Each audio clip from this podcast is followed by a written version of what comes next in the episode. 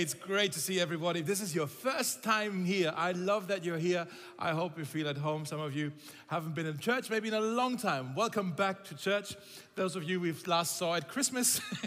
no, I'm joking. you know, it was great to see you. Hey, let's do this. Uh, why don't you turn to a person sitting next to you or near you and just for like 20 seconds share with each other your favorite Easter tradition? Okay, whether it's an Easter egg hunt or going on a holiday or I don't know, what's one thing that you kind of like you try to do every year for Easter? Does something come to mind? Go.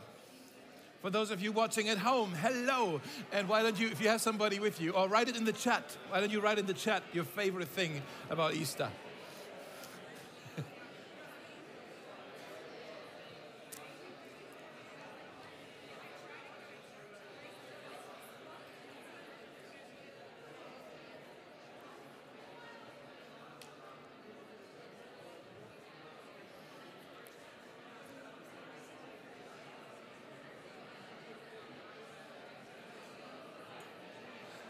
Okay. Oh my gosh, this was a mistake. okay. All right. There are so many, I don't know what you guys said. Some people like to go on a spring vacation. Those are obviously not you guys because you're here, but some people are watching online and you are traveling and we're happy for you. Some people say it's the egg hunt. How many of you have searched for eggs already today, this morning? Anybody? Yes? Right? The kids' ministry earlier, they were looking for some eggs and found them. Very good. How many of you would say, maybe you're with me and you like, because on Easter you celebrate that all is forgiven, right? And so you can, in this whole new freedom that we enjoy, eat a whole, like massive chocolate Easter bunny, like in one go. That's, that's, your, that's your thing. You have to do it every year. Anybody? Just me. Okay. Thank you, my friend. I see that.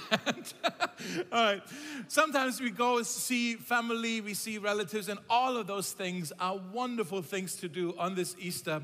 Um, on this Easter vacation because it is, it is such a joyful occasion.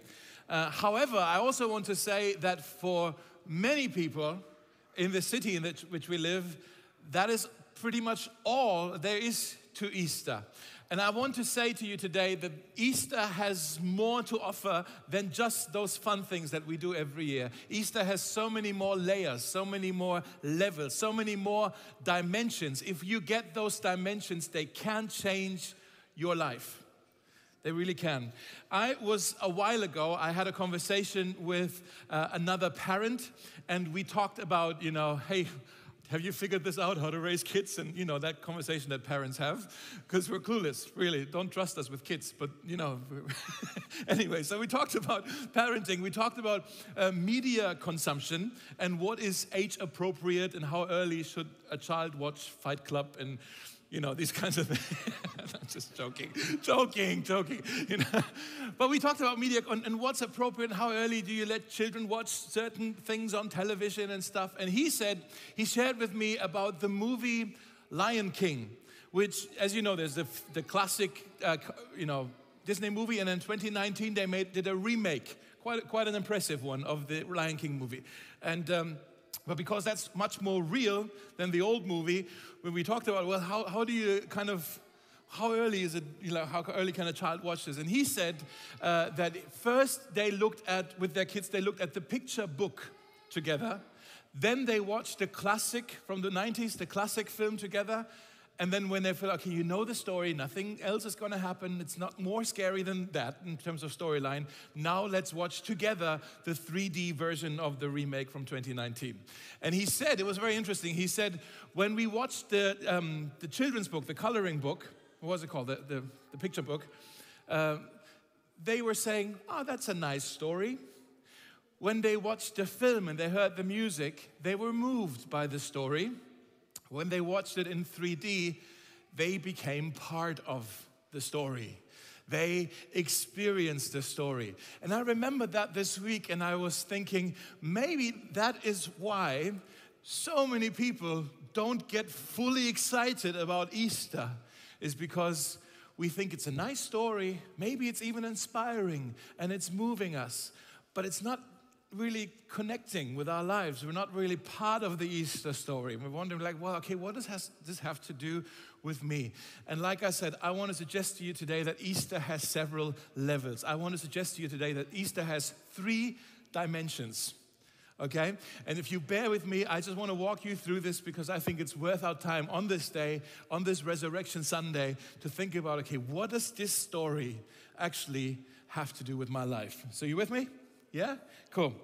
Uh, I want to talk today about the proof of the resurrection. That's something that happened 2,000 years ago. I want to talk today about the promise of the resurrection. That's something that's going to happen in the future. And I want to talk today about the power of the resurrection that is actually available to you and to me today. And uh, the resurrection of Jesus for us Christians is such an important weekend, Easter, uh, because the resurrection of Jesus is the cornerstone of Christianity. It is the biggest game changer in the history of humanity. If you ask people in Berlin, do you believe that there once was a man named Jesus who lived on this earth and then he died? There is actually, even outside of the Bible, there is historical evidence that there once was a man named Jesus who died. Okay? Died on a cross or some other way, but there once probably was a man. There's very few people who actually say, no, no, Jesus was all legend, Jesus was myth. Most people actually say, yeah, yeah, Jesus lived and then he died. We can actually agree with that. The more interesting question is whether he died and then lived. right? Not just did he live and die, but did he die and live? Did he die on the cross and then rise again from the dead? If he didn't, then we might as well just stop here and go home and eat chocolate bunnies and just celebrate something. I don't know what we would celebrate, but just enjoy our Sunday, right? However, if he did really rise from the dead, then the first thing I want you to write down is this is the proof of Easter. Jesus has proven on Easter that he, he, really is who he said he was. If you have message notes, just write this down on your phone. Easter is the proof that Jesus really is who he said he was. When Jesus walked on this earth, he made the most fascinating claims about himself. He said things like, I am the truth. That's quite radical.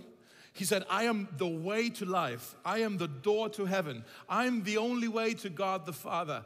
I am the bread of life. Nothing else will satisfy you like I will satisfy you. I am the Son of God, he said. Quite radical statements. And I actually want to suggest to you that at some point in your life, whether you are a Christian or a person of faith or not, at some point in your life, you actually have to consider what am I going to do with these claims of Jesus? Because they are too radical that you can ignore them. If they are true, then you need to really take them serious, or they're not true. But at some point, you have to decide do I think Jesus was right when what he said about himself, or was he not right? You have to, the statements are too strong. Do you hear what I'm saying? The statements are too strong that you can just ignore them. They're, they're quite heavy. So, what are you going to do with these claims of Jesus about himself? And I thought about it, and I think there's only three actual, there's, I think of three options. The first option is Jesus didn't tell the truth and he knew he was lying and he was fooling people. He was a deceiver, he, he, was, um, he was a liar, he was a fraud. That's one option. He just fooled everybody. Second option is he wasn't telling the truth, but he actually himself, he thought he was telling the truth, in which case he was a lunatic. He was deluded. He was, you know, not quite there. And still people believed it somehow. Or the third option is he was telling the truth, and he really is the Son of God. If you think about it, by logic, it's only one, two, or three. Like, what are you going to do with this? Like, was Jesus really the Son of God? Is that really his divine identity? Jesus said, I will prove to you that I'm legit. I will prove to you that what I say about myself is actually true.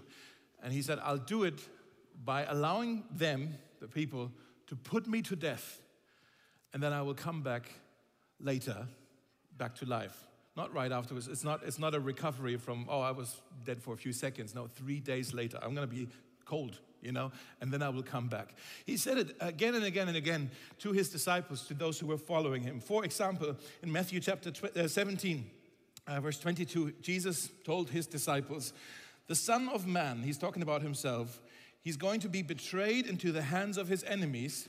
He will be killed, but on the third day he will be raised from the dead. And how did the disciples respond? Did they believe it? No, they didn't. It says, and the disciples were filled with grief. All they heard Jesus say was, I will be killed. Oh my goodness, they're going to kill the Lord. They didn't believe the second part of his sentence could possibly be true that he would come back to life. That's impossible. They're going to kill him. Oh my goodness, they're going to kill him. Now, did Jesus keep his word? I believe he did. I believe he did. And there are 2.6 billion people on this planet who today celebrate Easter because they also believe, like I do, they believe that he kept his word. They believe that on that Easter morning, as, as Daniel was reading out the scripture in the beginning of the service, on that Easter morning, the tomb was empty, the stone was roll, uh, rolled away, the body was gone. Now, you could say, okay, just because the tomb was empty doesn't mean that Jesus actually came back to life. Somebody could have stolen the body. And there's actually some people who say that. Yeah, the Pharisees or maybe the Romans, they stole the body of Jesus. That's what happened. No resurrection, the body was stolen. If you think about it though, when the rumor spread that Jesus might have been alive, the Pharisees and the Romans were the people who were most offended by that rumor. They could have just killed that lie immediately by simply showing proof of the rotten body of Jesus. You know, it's like, no, no, he's still dead. Look, here he is. So if they were putting him somewhere else to hide him, that doesn't make sense with how the story continued. Some other people say it was grave robbers who actually went to just, you know, that, that's a thing back at the time that people went because there was, sometimes there was treasure in, in the tombs and they, they were stealing uh, things from the grave. But that doesn't make sense because you would steal the treasure and the stuff, not the actual bodies. And in fact, it says that the body of Jesus was gone, but the kind of the linen cloth that he was covered with, they were actually still in the tomb. So why would someone, it was just really weird, why would someone steal and undress a dead body and say, I'm going to take this naked body and hide it somewhere, but I leave the most valuable thing in the tomb. That doesn't make sense that it was grave robbers. Some people say maybe it was the disciples. They took the body away so they could start the rumor that Jesus is alive. That logic makes a little bit of a sense, but then again, if you um, think about how the story continues, all of the disciples were persecuted, tortured, um, executed for their faith. You don't volunteer your life, you don't give your life for a lie. Maybe one person might, maybe even two, but not 12 of them or even more than that. There was hundreds of them in the early century you don't give your life for a lie. At some point, they could have said, like, hey, we're to kill you now, or, you, you know, these lions are to come out to eat you. It's like, oh, you could have said, okay, sorry, guys, we were actually just joking. Uh, you know, we, we were hiding the body in Jerusalem, you know. At some point, they would have, they would have cleared that lie, you would think. Some people say, well, it was a one time hallucination. Somebody had a bit of an hallucination. Maybe he. Uh, he was drunk, or maybe he smoked something, or I don't know. Yeah, he had a hallucination, and then Jesus ascended into heaven. But that's not what the Bible actually says. The Bible says that Jesus walked around for another 40 days um, on the earth, walked around through the city. He made himself uh, seen by other people. He walked around, he had food with people, he was hugging people, he talked to people, he even went fishing with people at some occasion. It wasn't just one eyewitnesses, there were hundreds of eyewitnesses. Look at what Paul writes to the Corinthians in 1 Corinthians chapter 15. Uh, just here on the screen, I think also on your, on your piece of paper, it says, Christ died for our sins, just as the scripture said. He was buried, and then he was raised from the dead on the third day he was seen by Peter and then the 12 disciples. After that, now catch this, he was seen by more than 500 of his followers at one time. At some point, they had a resurrection party with Jesus with 500 people there. And they were all, I'm thinking, dancing, having a barbecue, enjoying their lives. That, you know, the Lord is risen indeed.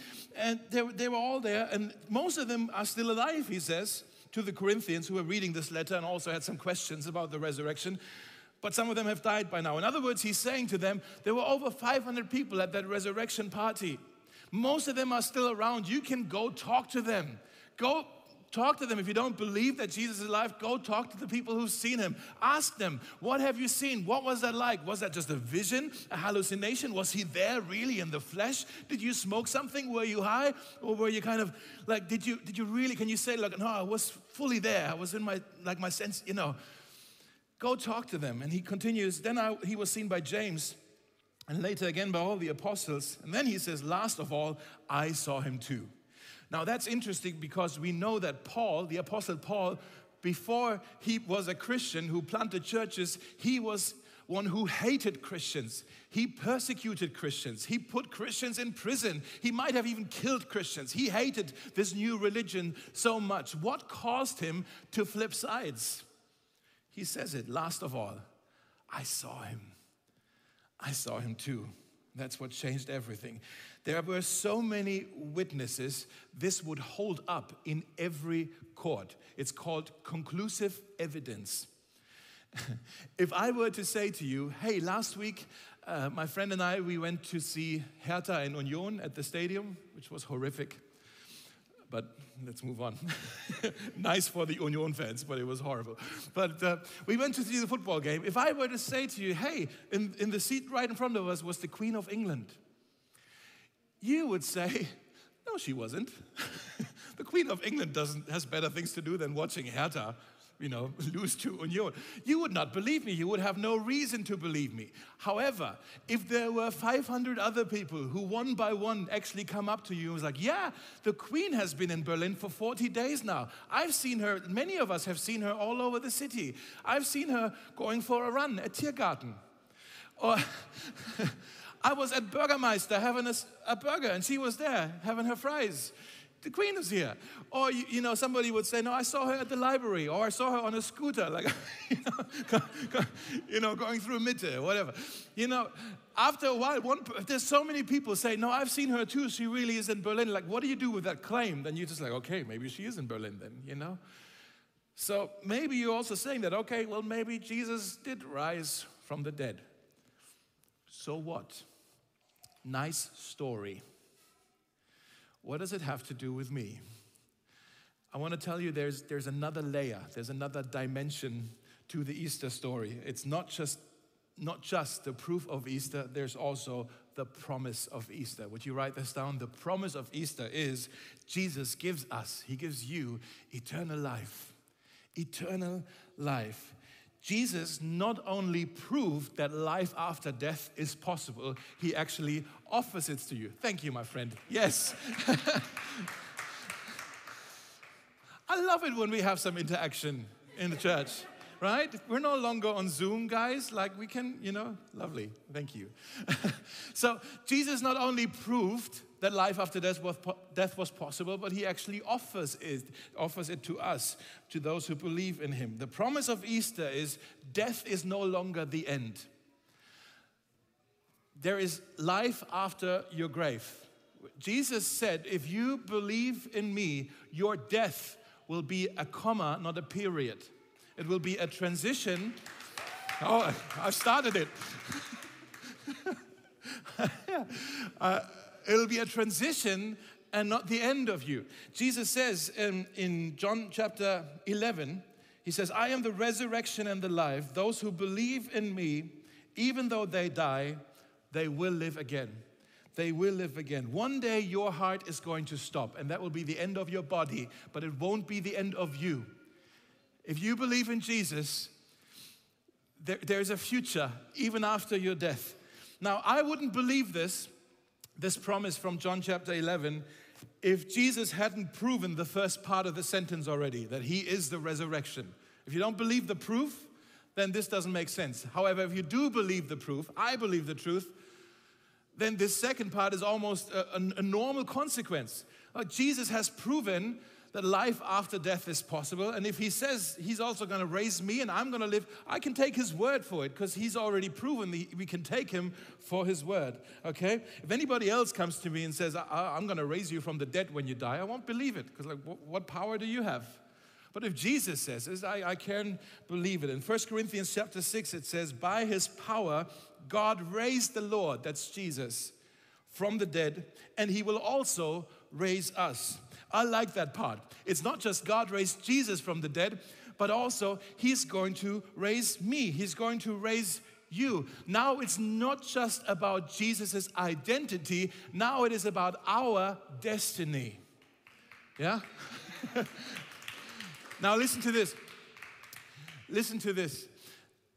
If you believe in Jesus and because of Easter, heaven is your destiny and eternal life is your inheritance, not because you have earned it, not because you've worked for it, not because you've done anything for it, that you've worked for it or deserved it, but because Jesus has done a work on Easter for you that you could have never done by yourself. Jesus has lived the life that you should have lived, that I should have lived. He died the death that we should have died, that we would have deserved. He did it in our place.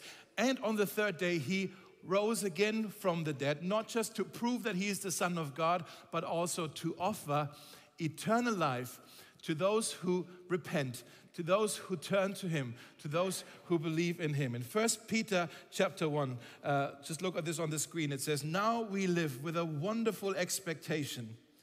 That means a promise has been made to those who believe in him, and we can expect it uh, because Jesus Christ rose again from the dead. For God has reserved I like that word. He's reserved a priceless inheritance for his children. Did you know that God made reservations for you in heaven? Like when you go to a favorite pizza place and it's so busy, you have to actually call early to make reservations. That's how popular heaven is. yeah? And he's made reservations. Now, this seat is reserved. There's your name on it. Okay, God made reservations for you in heaven. It's kept in heaven for you. Now, notice the word kept. We don't do the keeping. God does the keeping. It's not about our efforts to save our seats. Okay, like I, I really need to try to save my seat. I hope I'm good enough. I hope I read my Bible enough. I hope I memorize enough Bible verses. I hope I pray enough. Otherwise, I may lose my seat. You're not doing the keeping. God is doing the keeping. The it's kept in heaven for you, pure and undefiled, he says, beyond the reach of change and decay. That means nothing can take it, take it away from you. You may lose everything in your life. You may lose your family. You may lose your health. You may, some people here have recently lost their home, their country. You may lose your status. You may lose your reputation. You may lose all your money. You may lose your mind. There's one thing that cannot be taken away from you is your salvation. You cannot lose it. It is uh, saved. Yes, your reservation is, uh, is kept for you by the one who paid for it. He keeps it. That's the Easter promise, guys. And now let's also be honest. Sometimes in life, when we have an expectation, something that we look forward to. Sometimes the expectation can be actually bigger than the thing itself, and then it's a disappointment. Maybe you when you were young, you were looking forward to Christmas and you thought it's going to be the most amazing day. And then actually, Christmas, everybody was fighting. You didn't like the food, the gifts you wanted, you didn't get them, or whatever. It was like, oh, this was a disappointment, Christmas. Or maybe your birthday. Or maybe you had a, a plan, a dream for your career. Oh, if I only get that, then I will be happy if I have this position at my work. And maybe now you have it. You, you actually got there and you're still kind of like, ah, I'm still not quite happy with this. Or maybe you looked forward to your wedding day. this is going to be the most magical day. And then afterwards, we're going to be married happily ever after. Does anybody want to give a testimony? Those of you who are married, that that's not what it's like, right? Right? Nobody, just, just us and Jenny then, me, Jenny, me then. Okay. No, of course, like, you know, life can be disappointing, but the Bible says that heaven will not disappoint. Look at this verse in Romans chapter 5. It says, This hope will not lead to disappointment, for we know how dearly God loves us. We know how much He loves us. Hey, if, if He only took six days to create everything that we know with beautiful sunsets and music and everything that we enjoy, food, come on, right? Flavors, and it only He could only do it like this. He's been preparing heaven since he went back to the Father to prepare mentions for us. How amazing do you think heaven's gonna be? It's not gonna disappoint you, okay? uh, let's review. There's the proof of Easter. Jesus is who he said he was, that's his identity. There is the promise of Easter that uh, Jesus gives us eternal life. That's our destiny. Now, this third dimension is the one I'm most excited about. So, still pay attention. It has to do with victory identity, destiny, victory. Write this down. The power of Easter is that Jesus is present with us every day. He is alive, He's alive and well, and He's present with us now in this room every day. He walks with you. Now, this one is not about a past event, it's not about a future expectation, it is about a present, a daily experience that we can have. Many people, many Christians, they never get to that third dimension. They believe in the resurrection, they believe in heaven, but they don't experience this third dimension. They acknowledge the proof, they accept the promise, but they don't access the power. They don't access the power. How do you know that you haven't accessed the power of the resurrection? You struggle with the four F's in life. I call them fear, frustration, fatigue, and failure. Sound familiar? Fear, frustration, fatigue, and failure. And you're like, oh my gosh, I know all four of them, right? We're all quite familiar with all four of them. You, you, you're very familiar with them if you're not plugged into the power. It's like when you have your phone and it's being charged, and then you, you know, you're out about in the city all day and you forgot your charger at home. And at some point you realize, oh my goodness, because you have an old phone, right? And at some point, you, your, your battery is gonna die. Now, frustration is that there's a lot of things in your life that you would like to change, but you can't. So you're frustrated with that. You're, you're just frustrated with life. Fatigue is that you're juggling too many things. There's too many apps in your phone are open and the battery is running low and you, are just getting tired and, and emotional and, and just drained and like, okay, fatigue. Fear is that you're overwhelmed, that there's so many things, especially right now in the world, that are out of our control. And it's worrying, and you're overwhelmed by anxiety. And failure is the, the thing that we realize, man, I'm trying so hard to accomplish things. I'm trying so hard to be good. I'm trying so hard to be a good husband. I'm trying so hard to be a good dad. I'm trying, but I keep failing. I keep stumbling. It's like, does that sound familiar? I think we all struggle with these four things the, the fear, the failure, the frustration, the fatigue. The Apostle Paul, the one we read about earlier, he was no different. So it's really amazing that in light of that, he writes this sentence here on the screen Philippians chapter 3, verse 10. I want to know Christ and the power of his resurrection.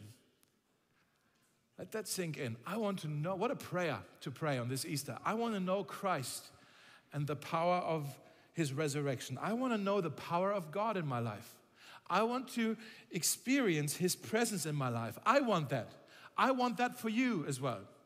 Right? Anybody? Now, what does this look like practically? What does this power of God look like? What does this experience look like that we actually are in the presence of the risen Jesus? I think we find the answer in Ephesians chapter 3, verse 19 and 20. Some of you know these verses. I'm coming into land here with these verses. Uh, let's look at this. There's four things in here that I want you maybe to circle on your piece of paper.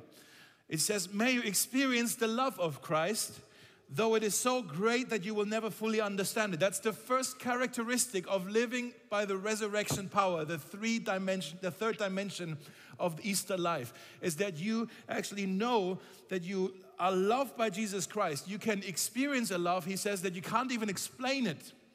It is the unconditional, unending love of Jesus. He says, then you will be filled with the fullness of life. Circle that, the fullness of life. Don't confuse this with a full schedule. This is not about being busy, it's about being blessed, okay? The fullness of life and the power that comes from God. That's the power that you need to overcome your fatigue, to overcome your frustration, to overcome your fears, your failures. By his mighty work, by his mighty power at work within us, he says, he is able to accomplish infinitely more. Circle that, infinitely more than we could ever dare to ask or hope. The resurrection power is when you start to see Jesus do things in your life and through your life that you never thought were possible.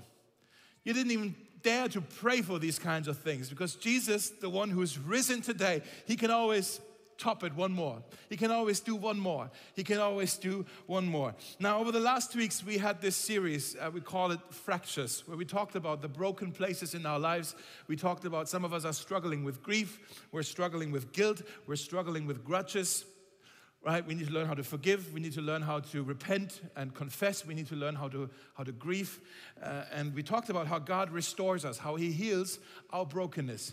And I know some of you were here, maybe the whole series through, and you were listening to all of this and you were nodding and you were saying, It sounds good in theory. But deep down, I know my wound is too deep that it can heal. Maybe that's what you're saying. My depression is too overwhelming that I can be freed from it. My addiction is too strong that I can ever not be chained to it. My, my marriage, my relationship is too shattered that it can ever be restored. My loneliness is too heavy that I will never find friends. My pain is too excruciating that it can be healed. My heart is too broken for what was done for me that it can ever be mended back together. My sin is too great that it can ever be forgiven.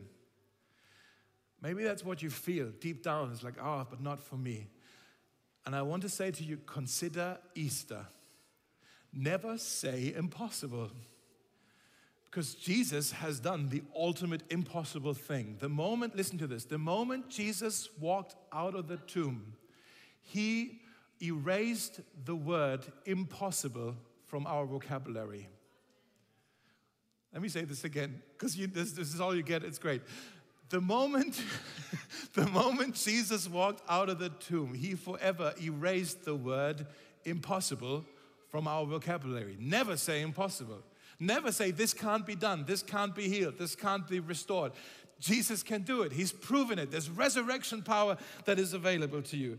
He says, by his mighty power at work within us, he's able to accomplish infinitely more than we would ever dare to ask or hope. We are no longer powerless. We are no longer helpless. We are no longer defenseless. Jesus is with us and we can experience victory. That's the third thing victory. Now, as we close, I just want to be honest because maybe you think now, Dave, his life must be amazing that he experiences all of this. Let me just be honest and paint the full picture. The last two years with COVID, I, I felt like most days were marked by the four, the four F's of frustration, fear, fatigue, failure. I feel like I've tasted all four of them regularly. I didn't regularly experience the power of the resurrection. Occasionally I did, and when I did, it was amazing. But when I didn't, it was just exhausting. Does that sound familiar? right? I think most of us were in that place. But I don't know about you. I'm not satisfied with this. I'm just not satisfied with, oh, you know, the power of God is something you experience every now and then, every once in a while. I want to, I want to pray what, yeah, what Paul is praying. I want to know Christ and the power of the resurrection. Not just occasionally, I want to know this, experience it on a daily basis. So that every day, every moment, every hour, every breath, I feel completely saturated with the love of Jesus Christ. I feel every, every moment, every hour, I feel the fullness of life that God has for me. Every moment, every hour, I experience the power of God that is available to me. And I experience that Jesus can do infinitely more than I could ever pray for, that I could ever ask, that I could ever imagine. That's my desire this Easter.